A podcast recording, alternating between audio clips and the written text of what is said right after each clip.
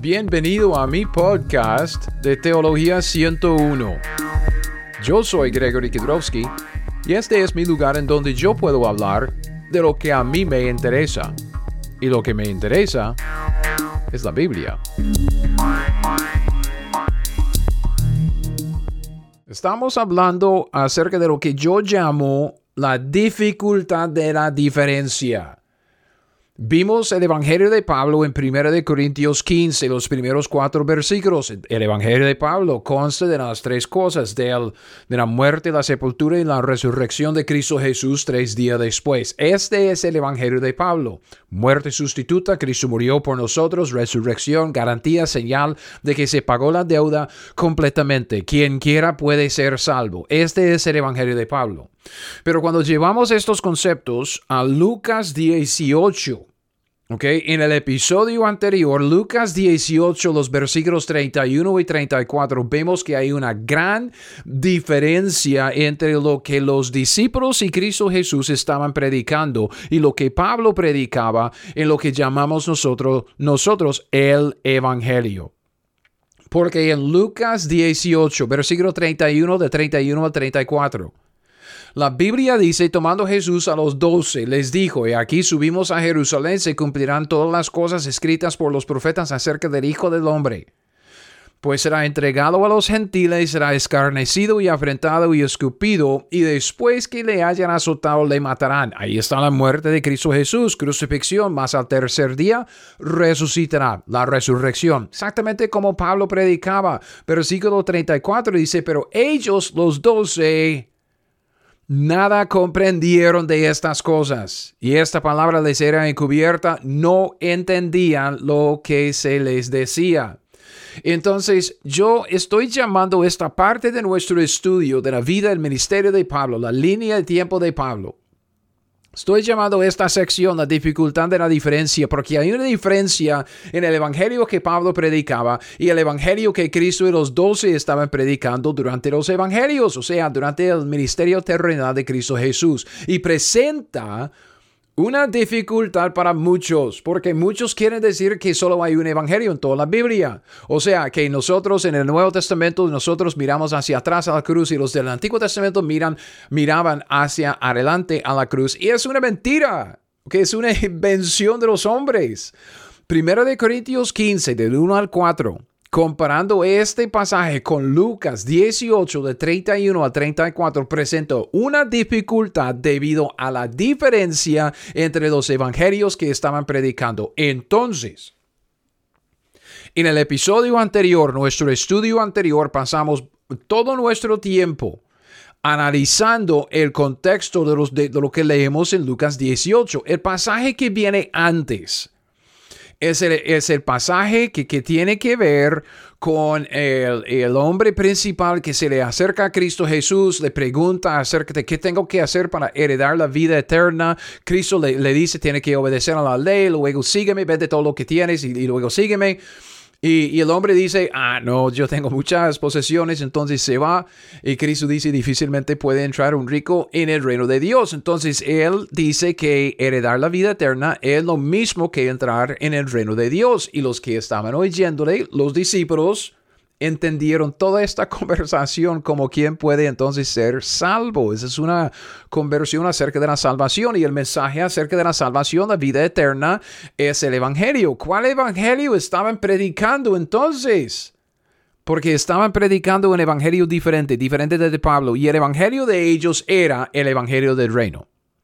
Entonces, estos conceptos que vemos en los evangelios, especialmente en Mateo, Marcos y Lucas, en los, los que se llaman sinópticos, estos conceptos de la salvación de Israel y de la vida eterna de los israelitas son inextricablemente atados, ligados al concepto del reino. O sea, están tan enredados. Hablar con un, israelita durante el, tiempo de Jesús, de hablar con él acerca de la salvación o acerca de la vida eterna, acerca de entrar en el reino, es lo mismo. Entonces no, no, no podía como desenmarañarlo. Es que estaba todo, todo conjunto, porque, porque así era la, salvación para ellos. Entonces, por eso que...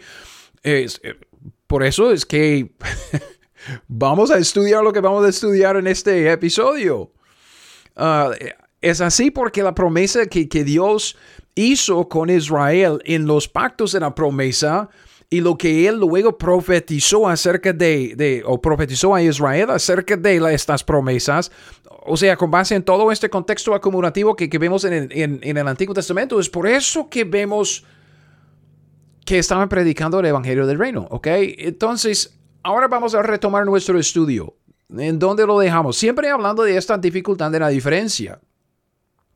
La promesa de Dios para Israel, cuando Él hizo una promesa en cuanto a, Israel, la promesa que Dios hizo con Israel en cuanto a la salvación y la vida eterna, como, como yo he estado utilizando esa palabra, suena rara, pero estaba inextricablemente ligada al reino futuro. ¿Ok? Justo antes, eh, piense, Antiguo Testamento, regresando al Antiguo Testamento, vamos a pasar este episodio hablando acerca de los pactos, los pactos de la promesa. No todos los pactos, pero cuatro pactos de, la promesa. Ah, cuatro pactos muy importantes en cuanto a la salvación de, de Israel, la salvación de, de Israel en el Antiguo Testamento, lo que ellos entendían como heredar la vida eterna. Piense en Deuteronomio capítulo 29. Ok, 29 y 30. En el capítulo 29 y 30 tenemos lo que se, lo que se llama el pacto palestino.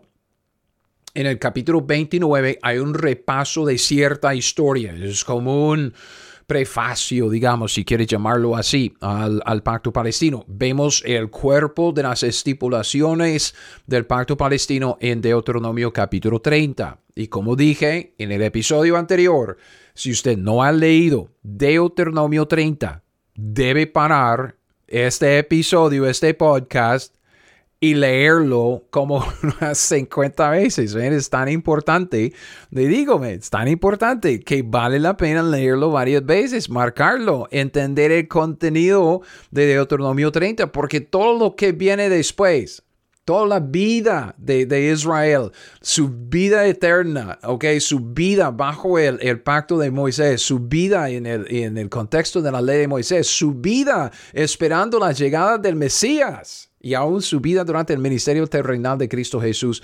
Todo, todo, todo se basa en lo que usted lee en Deuteronomio 30. ¿Ok? Y vamos a verlo. Vamos a simplemente observar lo que dice la Biblia y vamos a ver qué tan importante es este pacto que vemos en Deuteronomio capítulo 30. Entonces piense en dónde está Israel en, la historia en Deuteronomio, ah, bueno, en todo el libro de Deuteronomio. Ellos están ah, en la tierra de Moab y están como para cruzar el río Jordán, están frente a Jericó. Entonces todavía no han entrado en la tierra prometida todavía. Deuteronomio, están en la tierra de Moab, ¿ok? Y, justo ahí enfrente ah, de, de, Jericó, pero por el lado um, oriente, ¿ok? Al lado del este del río Jordán. ¿ok? Moisés está entregándoles otra vez la ley, explicándoles lo que va a pasar y todo. Entonces, justo, justo antes de que Israel entrara en la tierra prometida, en Deuteronomio, Dios hizo un pacto nuevo con su nación, su nación escogida. En Deuteronomio 29.1, Deuteronomio 29.1, escucha lo que dice la Biblia y como siempre, conforme a nuestro ciclo de aprendizaje, nuestro método de estudio bíblico, ¿cuál es el primer paso del estudio bíblico? Observar. ¿okay? Observar. ¿Qué dice la escritura? Dice Deuteronomio 29.1. Estas son las palabras del pacto que Jehová mandó a Moisés que celebrase con los hijos de Israel en la tierra de Moab. Además del pacto que concertó con ellos en Oreb. Oreb es el lugar del monte Sinaí dice que Dios concertó un pacto con Israel en Oreb, en el monte Sinaí. Y sabemos que este es el pacto de Moisés, que incluye la ley de Moisés, todo esto que, que, vemos en el libro de Éxodo, Levítico, listo. ¿Ok? Salen del monte Sinaí en el, en el libro de, de uh, Números, tienen sus problemitas y tienen que ya como que andar 40 años en el desierto, pero por fin llegan a Moab, listos para entrar en la tierra prometida. Bien, Dios dice, estas son las palabras del pacto que Jehová mandó a Moisés que se celebrase con los hijos de Israel en la tierra de Moab. No están en Sinaí. Este es un pacto diferente. No es el mismo pacto de Moisés. Ellos están en Moab. Es un pacto que Dios hizo con ellos en Moab además del pacto, dice, además, que quiere decir que es otro pacto que concertó con ellos en Oreb. Ok, puesto que este pacto tiene que ver con la vida de Israel en la tierra prometida, eso es lo que vamos a ver. Muchos llaman este pacto nuevo de Deuteronomio 29 y 30 el pacto palestino. Yo sé que eso como que causa como un derrame a algunos de los hermanos en Cristo porque dicen, bueno, los palestinos son los enemigos de Israel y Dios no hizo ningún pacto con ellos. Y yo digo, híjole, men, escúcheme lo que estoy diciendo. Ok, palestino. La palabra Palestina viene de la palabra filisteo. La tierra que Dios prometió a Israel era una tierra habitada por filisteos. En este sentido, es la tierra palestina, o sea, de los filisteos. Y como dicen los, los, buenitos hermanitos, ah, que, que los enemigos de Israel son los palestinos. Obvio. Y saben, ellos deben salir de esa tierra porque la tierra en donde están los palestinos es la tierra de Israel, la tierra palestina pertenece a Israel. Y además, um, algo muy práctico, decir el pacto palestino es mucho más fácil que decir el pacto de vida nueva, eterna, en la, tierra que Dios prometió a Israel bajo, el pacto de Abraham. Entonces, mucho más fácil decir simplemente el pacto palestino. Si eso le causa un derrame, lo siento mucho pero tengo un poco de gracia con este gringo, ¿ok? Um, es mucho más fácil decir pacto palestino um, que describirlo, porque honestamente tenemos el pacto de Moisés, que Dios hizo eso por, por medio de Moisés, pero hizo el pacto palestino por medio de Moisés también. Entonces, es, es, otro pacto. ¿Cómo, ¿Cómo quiere llamarlo? ¿Es vida? ¿Es el pacto de vida nueva, eterna en la tierra prometida con base en la, el pacto de, de Abraham? No, pacto palestino. Ok, sigamos.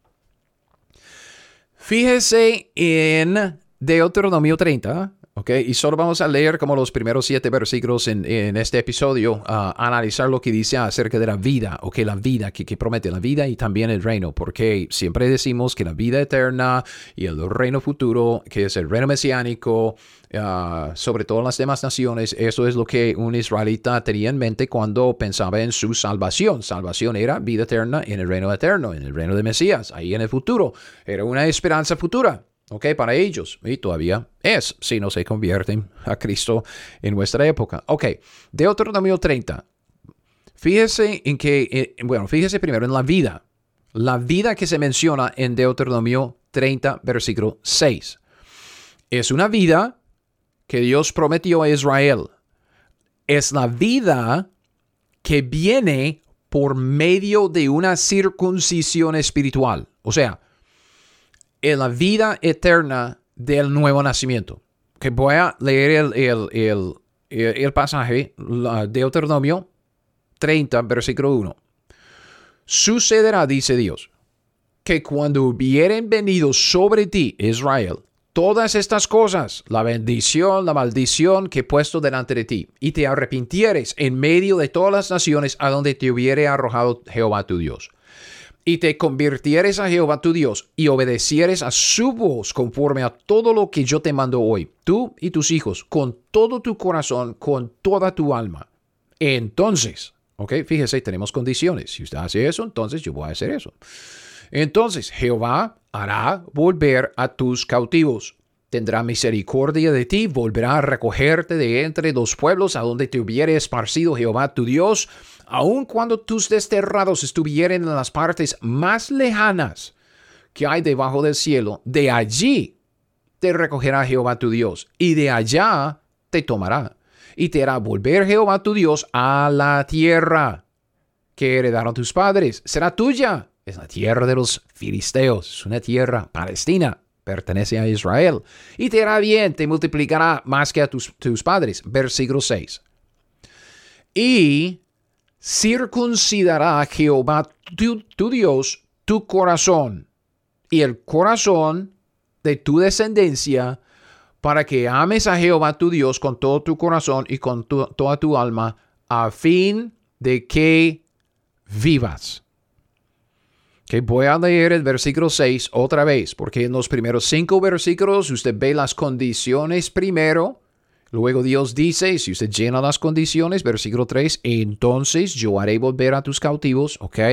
Luego también promete, versículo 6, circuncidará Jehová tu Dios, tu corazón y el corazón de tu descendencia, para que ames a Jehová tu Dios con todo tu corazón y con toda tu alma, a fin de que vivas.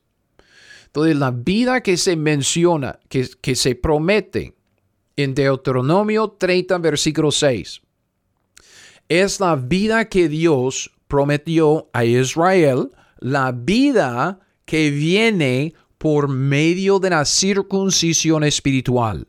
O sea, Dios separa el cuerpo del alma, el alma del espíritu, ¿ok? Separa el cuerpo, digamos, la parte pecaminosa de lo espiritual, para que el individuo israelita pudiera vivir. Es decir, es una vida eterna del nuevo nacimiento comparemos brevemente la escritura con la escritura, porque con base en esta promesa, ¿ok? Y siempre dentro del concepto de la, progres de la revelación progresiva de la escritura. Si vemos algo un poco borroso, no muy claro, en, en una parte de la escritura, puede ser que Dios dio más revelación sobre este asunto luego en la historia dando más revelación, revelación progresiva. Y así es con esta vida. Voy a leer dos pasajes en el libro de Ezequiel. Ezequiel 36, los versículos 26 y 27. Bueno, de hecho voy a leer el 25. Ok, del 20. No, del 24 al 27. para, agarrar, para agarrar el contexto, ¿ok? No le cuesta escucharme dos versículos más, ¿ok? Dice en Ezequiel 36, versículo 24.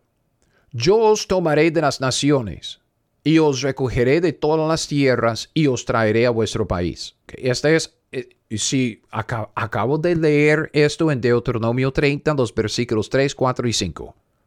Dios va a recoger a sus, a sus desterrados en las partes más lejanas que hay debajo de Te haré volver Jehová a la tierra, es Deuteronomio 30. Entonces, Ezequiel en, en, el capítulo 36, versículo 24, está refiriéndose al pacto palestino. Yo os tomaré de las naciones, os recogeré de todas las tierras y os traeré a vuestro país. Entonces se establece el contexto, contexto, pacto palestino. Pero luego sigue diciendo, esparciréis sobre vosotros agua limpia. Seréis limpiados de todas vuestras inmundicias y de todos vuestros ídolos os limpiaré. Estamos hablando de la salvación. Es un perdón. Dios va a perdonarles, limpiarles. Y dice en el versículo 26, ah, Ezequiel 36, 26, os daré corazón nuevo y pondré espíritu nuevo dentro de vosotros Quitaré de vuestra carne el corazón de piedra, os daré un corazón de carne, pondré dentro de vosotros mi espíritu. Haré que andéis en mis estatutos y guardaréis mis preceptos y los pongáis por obra. Entonces Dios promete un nuevo espíritu un espíritu nuevo para Israel, diciendo que Él va a darles un corazón nuevo, quitarles el corazón de piedra, darles un corazón de carne, o sea, un corazón suave, humilde. Pero dice que este nuevo espíritu que va a poner dentro de ellos, dice que es su espíritu. Pondré dentro de vosotros mi espíritu. Entonces tenemos las dos cosas. Dios promete el regreso a la tierra y cuando lleguen a la tierra ellos van a nacer de nuevo por el Espíritu Santo. Si eso no fue suficiente, Dios les da, justo después de Ezequiel capítulo 36, les da la profecía del valle de los huesos secos. Usted sabe cómo es. Es, un pasaje bien conocido. Dice en Ezequiel 37.1. La mano de Jehová vino sobre mí me llevó en el espíritu de Jehová, me puso en medio de un valle que estaba lleno de huesos. Me hizo pasar cerca de ellos por todo el en derredor, y aquí que eran muchísimos sobre la faz del campo y por cierto secos en gran manera. Me dijo, Hijo de hombre, ¿vivirán estos huesos? Y yo dije, Señor Jehová, tú lo sabes. Buena respuesta, ¿verdad? Yo no tengo ni idea, tú lo sabes. Me dijo entonces, profetiza sobre estos huesos, diles huesos secos, oíd palabra de Jehová. Así ha dicho Jehová el Señor estos huesos. He aquí, yo hago entrar espíritu en vosotros y viviréis. Pondré tendones sobre vosotros y haré subir sobre vosotros carne, os cubriré de piel, pondré en vosotros espíritu y viviréis. Y sabréis que yo soy Jehová. Profeticé pues como me fue mandado y hubo un ruido mientras yo profetizaba y aquí un temblor y los huesos se juntaron cada hueso con su hueso. Miré, he aquí, tendones sobre ellos, la carne subió, la piel cubrió por encima de ellos, pero no había en ellos espíritu. Me dijo, profetiza al Espíritu, profetiza, hijo de hombre, di al Espíritu, así ha dicho Jehová el Señor, Espíritu, ven de los cuatro vientos y sopla sobre estos muertos, como en Juan 3:8, sopla sobre estos muertos y, otra vez, vivirán. Versículo 10, profeticé como me había mandado y entró en ellos entró espíritu en ellos y vivieron. Y estuvieron sobre sus pies un ejército grande en extremo. Me dijo luego, hijo de hombre, todos estos huesos son la casa de Israel. He aquí, ellos dicen, nuestros huesos se secaron, pereció nuestra esperanza. Somos del todo destruidos. Por tanto, profetiza, diles, así ha dicho Jehová el Señor. Ojo, que es versículo 12. He aquí yo abro vuestros sepulcros, pueblo mío, os haré subir de vuestras sepulturas, os traeré a la tierra de Israel, es el regreso a la tierra prometida. Sabréis que yo soy Jehová cuando abra vuestros sepulcros y os saque de uh, vuestras sepulturas, pueblo mío, y pondré, ojo, versículo 14, pondré mi espíritu en vosotros y viviréis os haré reposar sobre vuestra tierra y sabréis que yo Jehová hablé y lo hice, dice Jehová. Entonces, cuando leemos esto en Deuteronomio 30, versículo 6, circuncidará Jehová tu Dios tu corazón es que Dios va a cambiar su corazón, quitar el corazón de piedra, darles un nuevo corazón, ¿ok? Un corazón suave de, de, de carne, corazón de tu descendencia, para que ames a Jehová tu Dios con todo tu corazón y con toda tu alma, a fin de que vivas. Entonces, la vida que se menciona en Deuteronomio 30, versículo 6, es la vida que Dios prometió a Israel es la vida que viene por medio de la circuncisión espiritual, el cambio de corazón, es decir, es la la vida que viene del nuevo nacimiento de Ezequiel 36 y 37, cuando Dios les da un espíritu nuevo que es el espíritu de Dios.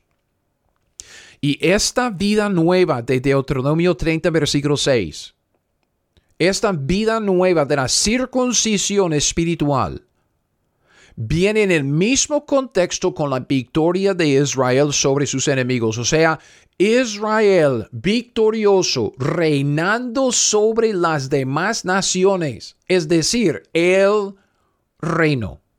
El reino. Israel reinando sobre las demás naciones. El siguiente versículo, de Deuteronomio 30, versículo 7. Porque justo después de prometerles, circuncidará Jehová tu Dios su corazón a fin de que vivas. Versículo 6. Versículo 7 dice, y pondrá Jehová tu Dios todas estas maldiciones sobre tus enemigos. Sobre tus aborrecedores te persiguieron. Vea, esto del reino es decir que en este momento vemos a Israel durante el tiempo de los gentiles, o sea, los gentiles están reinando en el mundo. Los gentiles están dirigiendo a las naciones. Israel está todavía bajo el juicio de Dios por su incredulidad. Ellos están bajo el reinado de los gentiles.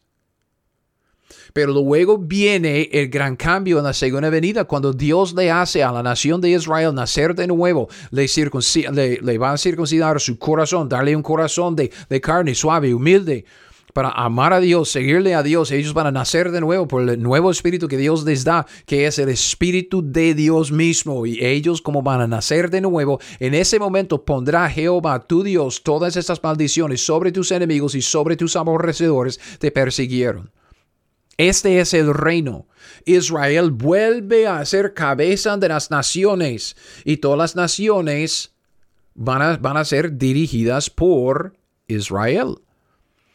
Este reino, Israel reinando sobre las demás naciones, este reino Dios se lo prometió a Israel dentro del pacto incondicional que él hizo con Abraham. Ahora, Ahora vamos a hacer como un breve repaso de los pactos de promesa. El primer pacto de promesa es el pacto que Dios hizo con Abraham.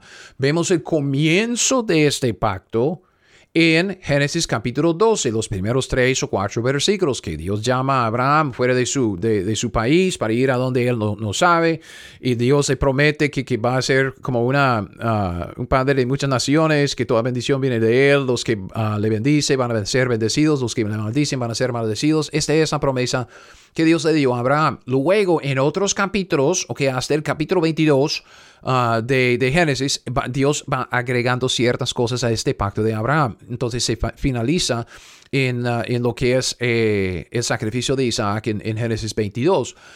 Y vemos algo clave algo muy importante en este contexto del reino en Génesis 17. En Génesis 17 vemos el cambio de nombre, ¿ok?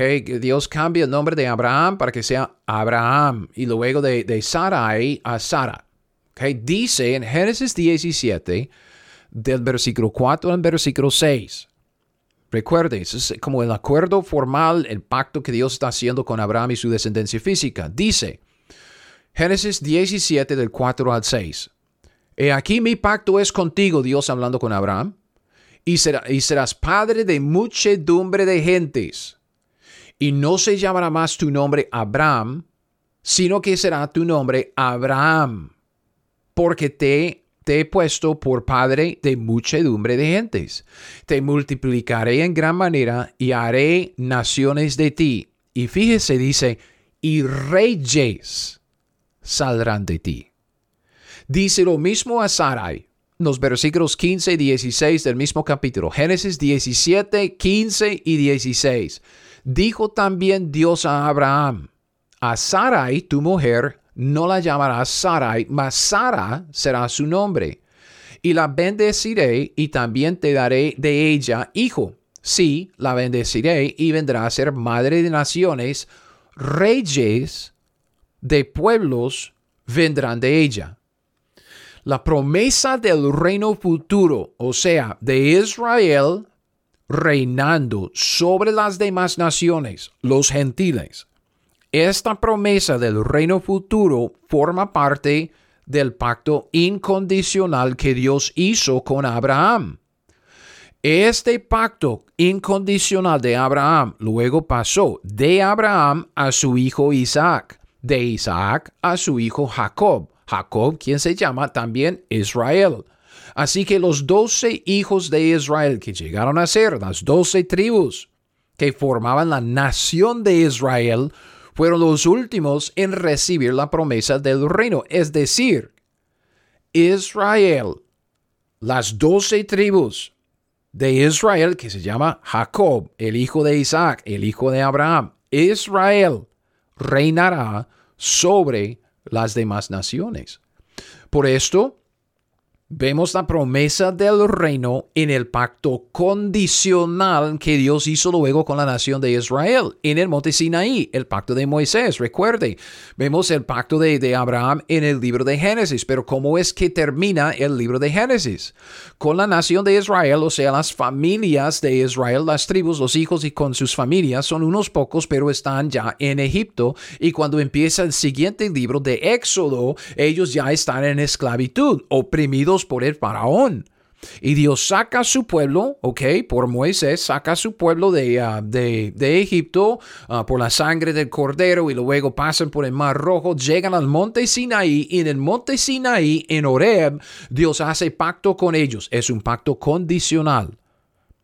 Porque es, Dios dice, si ustedes hacen esto, yo haré aquello. Si ustedes hacen esto, yo haré aquello. Es condicional. No es como el pacto incondicional que Dios hizo con Abraham. Incondicional, Dios va a hacerlo, pase lo que pase. Este pacto que, que Dios hizo con Israel por medio de Moisés, que se llama el pacto de Moisés, es condicional. Escuche, Éxodo 19 del 5 al 8. Éxodo 19 del 5 al 8. Y fíjese bien en lo que dice acerca del reino. El reino de Israel sobre los demás pueblos de la tierra. Dice, ahora pues, Jehová hablando, ahora pues, si dieres oído a mi voz, ve, ve la condición, es condicional, si dieres oído a mi voz y guardares mi pacto, luego entonces ya viene la condición, si llena la condición, viene la bendición. Si dieres oído a mi voz y guardares mi pacto, vosotros seréis mi especial tesoro sobre todos los pueblos porque mía es toda la tierra y vosotros, israelitas, me seréis un reino de sacerdotes, gente santa. Estas son las palabras que dirás a los hijos de Israel. Entonces vino Moisés, llamó a los ancianos del pueblo, expuso en presencia de ellos todas estas palabras que Jehová le había mandado. Y todo el pueblo respondió a una y dijeron, todo lo que Jehová ha dicho haremos. Moisés refirió a Jehová las palabras del pueblo. Entonces entran en un pacto condicional en el monte Sinaí. Dentro de este pacto condicional viene la promesa de reinar sobre las, las demás naciones, sobre todos los pueblos, que, que, Israel, si ellos llenan las condiciones y dieres oído a mi voz y guardares mi pacto, vosotros seréis mi especial tesoro sobre todos los pueblos, y si no, no, es condicional. Y en este contexto, Dios sabía que Israel invalidaría el pacto de Moisés por su rebelión y su desobediencia. Mientras que estaban allá en el mismo, durante el mismo tiempo ahí en Monte Sinaí, en el capítulo 26 de Levítico, Dios dice esto, Levítico 26, versículos 14 y 15. Okay? Levítico 26, versículos 14 y 15. Pero si no me oyereis, ni hiciereis todos estos mandamientos, si desdeñares mis decretos y vuestra alma, menospreciare mis estatutos, no ejecutando todos mis mandamientos, que ve, las condiciones, obediencia a la ley de Moisés, dice, vuestra alma menospreciare mis estatutos, no ejecutando todos mis mandamientos e invalidando mi pacto. Dios sabía, obviamente, obviamente el hombre es pecador. Israelitas eran pecadores, igual que usted, igual que yo. Entonces, cuando Dios le entrega la ley y, le dice, tiene un pacto condicional, si, si, si oye mi voz, si guarda mi pacto, ok, puede ser cabeza de naciones. Luego dice, yo sé que ustedes van a invalidar mi pacto. Eso fue en el mismo monte Sinaí, invalidando mi pacto. Y luego, después de los 40 años, ok, de andar errantes ahí en el desierto, llegan, llegan a, a la tierra de Moab y en Deuteronomio 31 Dios dice esto, de Deuteronomio 31, 16. Jehová dijo a Moisés, He aquí tú vas a dormir con tus padres, este pueblo se levantará, fornicará tras los dioses ajenos en la tierra, donde, a dónde va para estar en medio de ella, y me dejará, e invalidará mi pacto. Dios lo sabía, e invalidará mi pacto, dice, que he concertado con, con él. Porque yo les introduciré en la tierra que juré a sus padres, la cual fluye leche y miel comerán, se saciarán y engordarán, se volverán a dioses ajenos, les servirán, me enojarán e invalidarán mi pacto. Esto es lo que Dios dice. Dios dice, yo sé, ellos son, es un pueblo de cabeza dura. Ellos van a, desobedecerme, ellos van a servir a dioses ajenos, ellos se van a alejar de mí, ellos van a invalidar el pacto que hice con ellos en el monte Sinaí. Por esto, Dios en su gran misericordia, usted sabe, Dios es amor, Dios lleno de, lleno de gracia, Dios es un Dios misericordioso, ¿ok? Dios en su misericordia, debido a que a su, a su presencia, debido a su omnisciencia, um, su conocimiento de antemano, sabía que ellos iban a invalidar el pacto. Entonces, por eso Dios en su misericordia formalizó un plan de salvación, un plan de vida en la tierra con Israel reinando sobre sus enemigos. Ok, ok, eso, eso no, no, no me entendió. Yo voy a repetir esto. Eh, ahora, ahora estamos llegando al grano, ok. Esto sí es importante. Dios prometió el reino a Israel. Ok, bendición, vida, bendición, reino sobre todas las demás naciones, ah, pacto de Abraham. Pero en el pacto de Moisés, estas promesas quedaron bajo las o dentro del contexto de las condiciones del pacto de Moisés. Pacto de Moisés, si, si ustedes oyen mi voz, si, si, si hacen ah, todo lo que yo les digo, si, si guardan mis mandamientos, vosotros seréis mi, mi especial tesoro sobre todas las demás naciones. Ok, listo. Pero Dios sabía que ellos iban a invalidar el pacto. Y eso es lo que dice. Ellos van a entrar en la tierra donde voy a llevarlos y me dejarán. E invalidarán mi pacto. ¿Ok? y ellos se volverán a dioses ajenos, se servirán, me enojarán e invalidarán mi pacto. Entonces, debido a esto, Dios en su misericordia formalizó un plan de salvación. Plan de salvación, ¿por qué? Porque ellos iban a condenarse a la maldición de Dios por su desobediencia a la ley de Moisés. Ellos iban a condenarse de, de, de, uh, de de eso, del tiempo de los gentiles, de no ser cabeza de naciones, entonces de ser la cola de las naciones, las naciones van a reinar sobre ellos, ¿ok? Y, vea qué, qué tan feo es cuando Israel no está encima, es que, ven, el mundo ha maltratado a la nación de Israel. Entonces Dios formalizó un plan de salvación. Dios, eh, con, base en la promesa incondicional de Abraham, Dios va a bendecir a su pueblo. Su pueblo va a recibir la bendición. Ellos van a reinar y ellos van a estar en la tierra. Es que es, una, es, una promesa incondicional. Pero debido al, fracaso de Israel bajo el, el, ah, el pacto de Moisés, Dios formalizó un plan de salvación para salvarlos, para darles la oportunidad de ser salvos, para darles la oportunidad de decirles, ok, si quiere, si quiere, puede formar parte de, mi plan uh, y mi programa del reino. Y este es el pacto palestino de Deuteronomio 30. Y bueno, 29 y 30, lo que leímos en, en los primeros siete versículos. Entonces, cuando leemos Deuteronomio 30, del 1 al 7, ¿ok? Sucederá que cuando hubieren venido sobre ti todas esas cosas, la bendición y la maldición, ¿ok? Que he puesto delante de ti, ¿ok? Ellos iban a invalidar el pacto. Y te arrepintieres en medio de todas las naciones a donde te, te hubiere arrojado Jehová tu Dios, que Él va a dispersarlos. Y te convirtieres a Jehová tu Dios y obedecieres a su voz conforme a todo lo que ah, yo te mando hoy, tú y tus hijos con todo tu corazón, con toda tu alma, entonces, ok, ese pacto palestino, entonces, si hacen esto, yo voy a hacer esto, Jehová hará volver a tus cautivos. Y luego en el versículo 6 dice, y circuncidará Jehová tu Dios tu corazón, corazón de tu descendencia, para que ames a Jehová tu Dios con todo tu corazón y con toda tu alma, a fin de que vivas.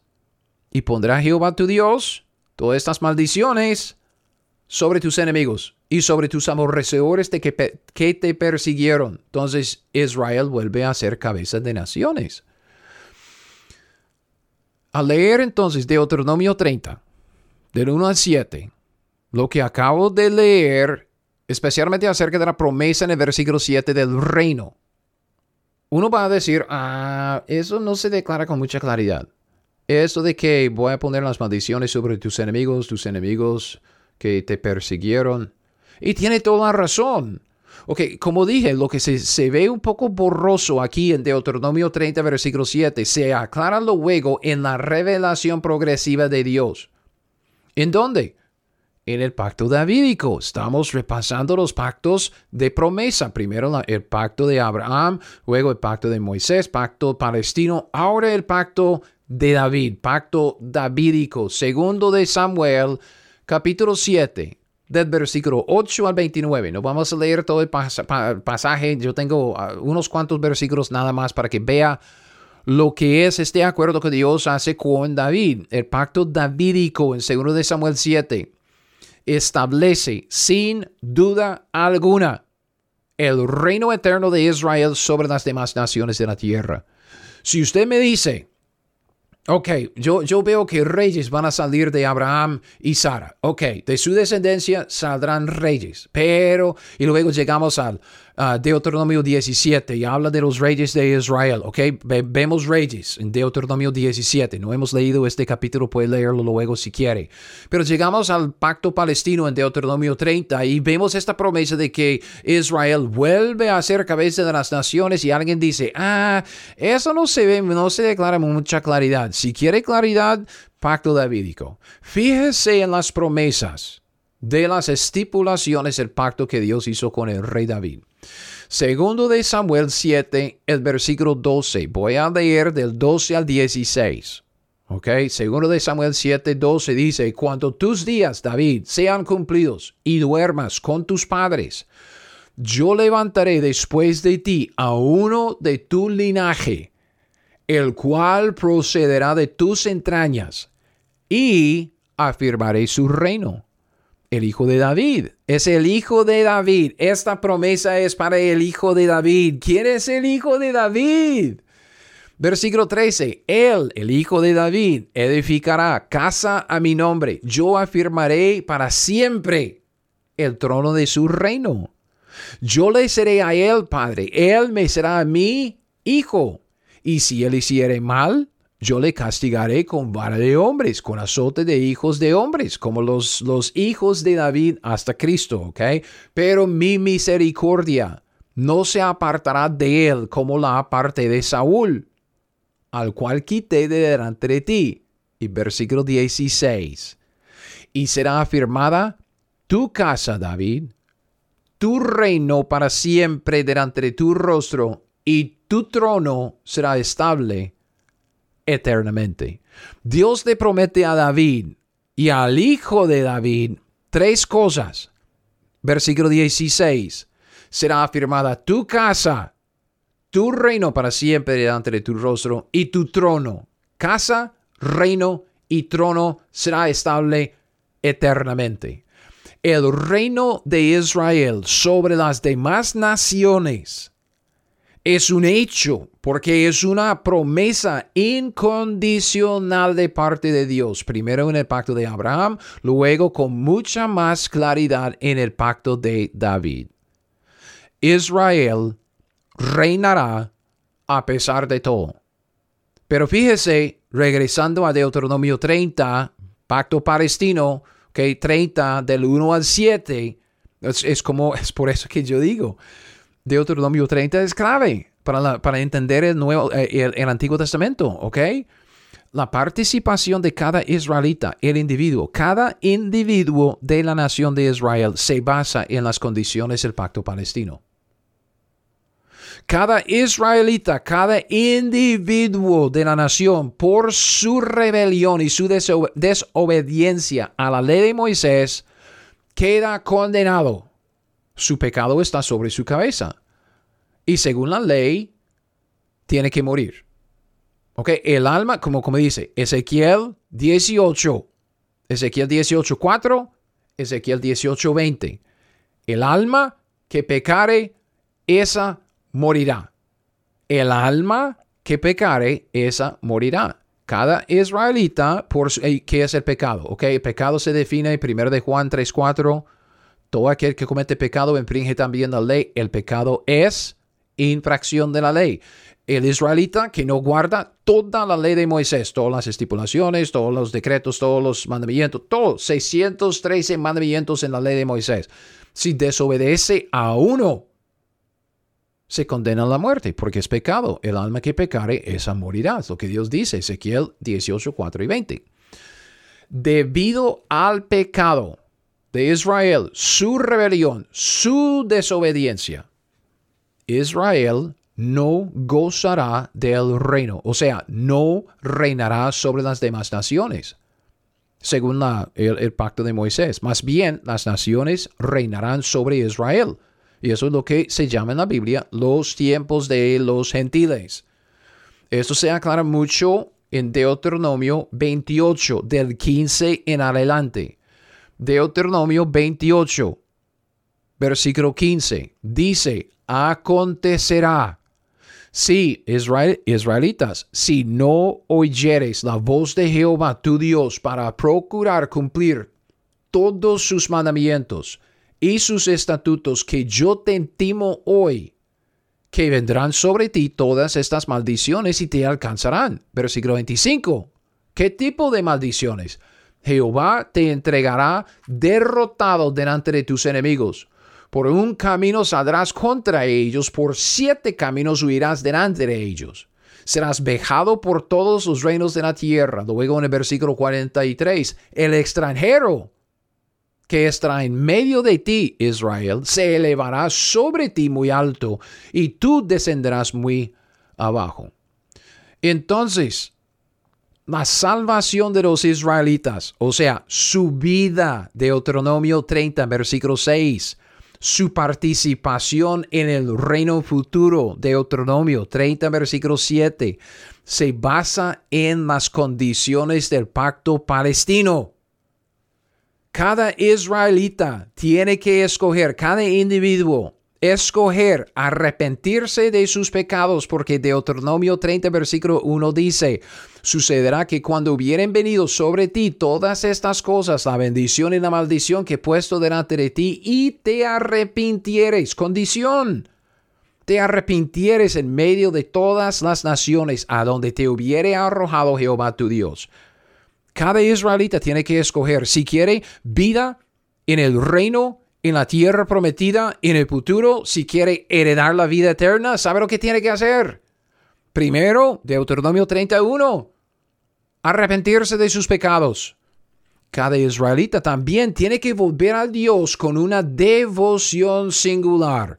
Deuteronomio 30, versículo 2 y te convirtieres. Ok, primero, condición, te arrepintieres en medio de todas las naciones a donde te hubiera arrojado Jehová tu Dios. Y luego te convirtieres a Jehová tu Dios y obedecieres a su voz conforme a todo lo que yo te mando hoy, tú y tus hijos, con todo tu corazón, con toda tu alma.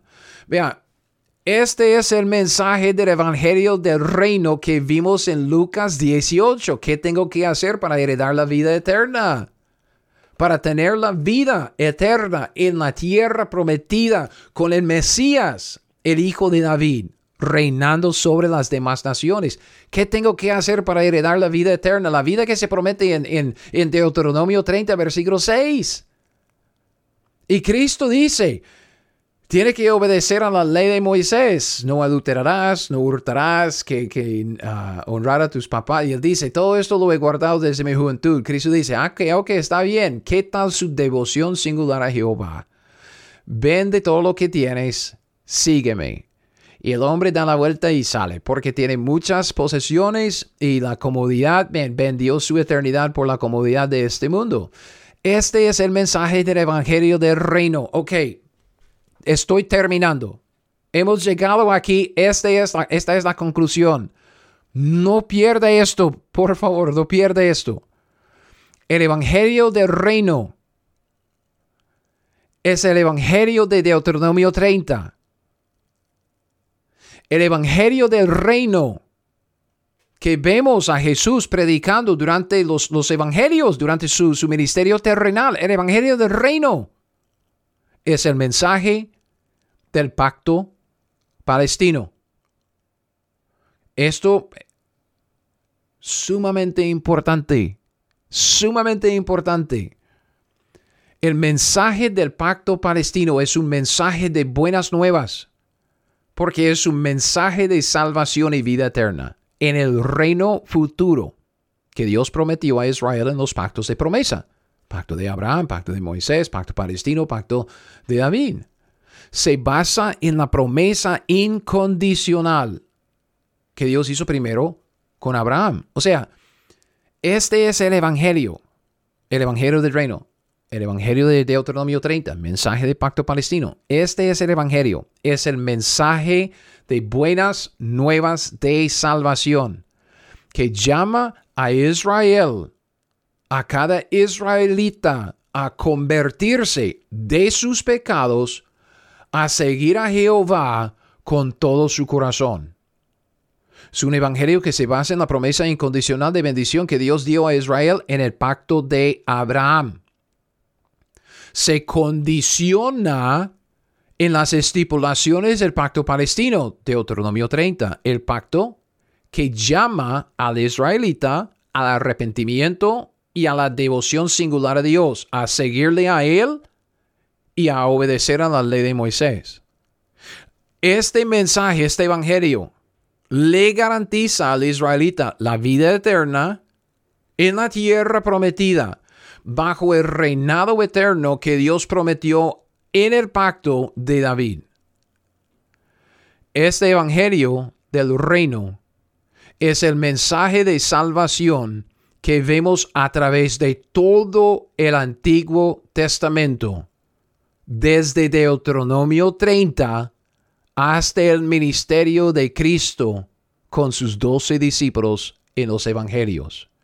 Entonces, en el siguiente episodio, lo que quisiera es ver el mensaje de los mensajeros. Queremos trazar este evangelio del reino, el mensaje del pacto palestino, el mensaje y el evangelio, las buenas nuevas de salvación que vemos en Deuteronomio 30. Trazar este mensaje por los mensajeros, el mensaje del evangelio del reino, desde Deuteronomio hasta Cristo Jesús y verlo en el ministerio de los predicadores del Antiguo Testamento. Gracias por haberme escuchado. Um, espero que vuelva para más y mientras tanto lean Deuteronomio 30, ¿ok? Para estar bien preparado para lo que viene. Gracias, pura vida y nos estamos en contacto. Gracias por escuchar mi podcast Teología 101. Ahora, si usted quiere las notas de este estudio o de cualquier otro estudio que he sacado, todos mis estudios están disponibles en mi sitio web teología101.net. Es teología101.net. Y con esto lo dejo. Hasta el próximo. Siga fiel, aprenda la Biblia y haga lo que ella le dice.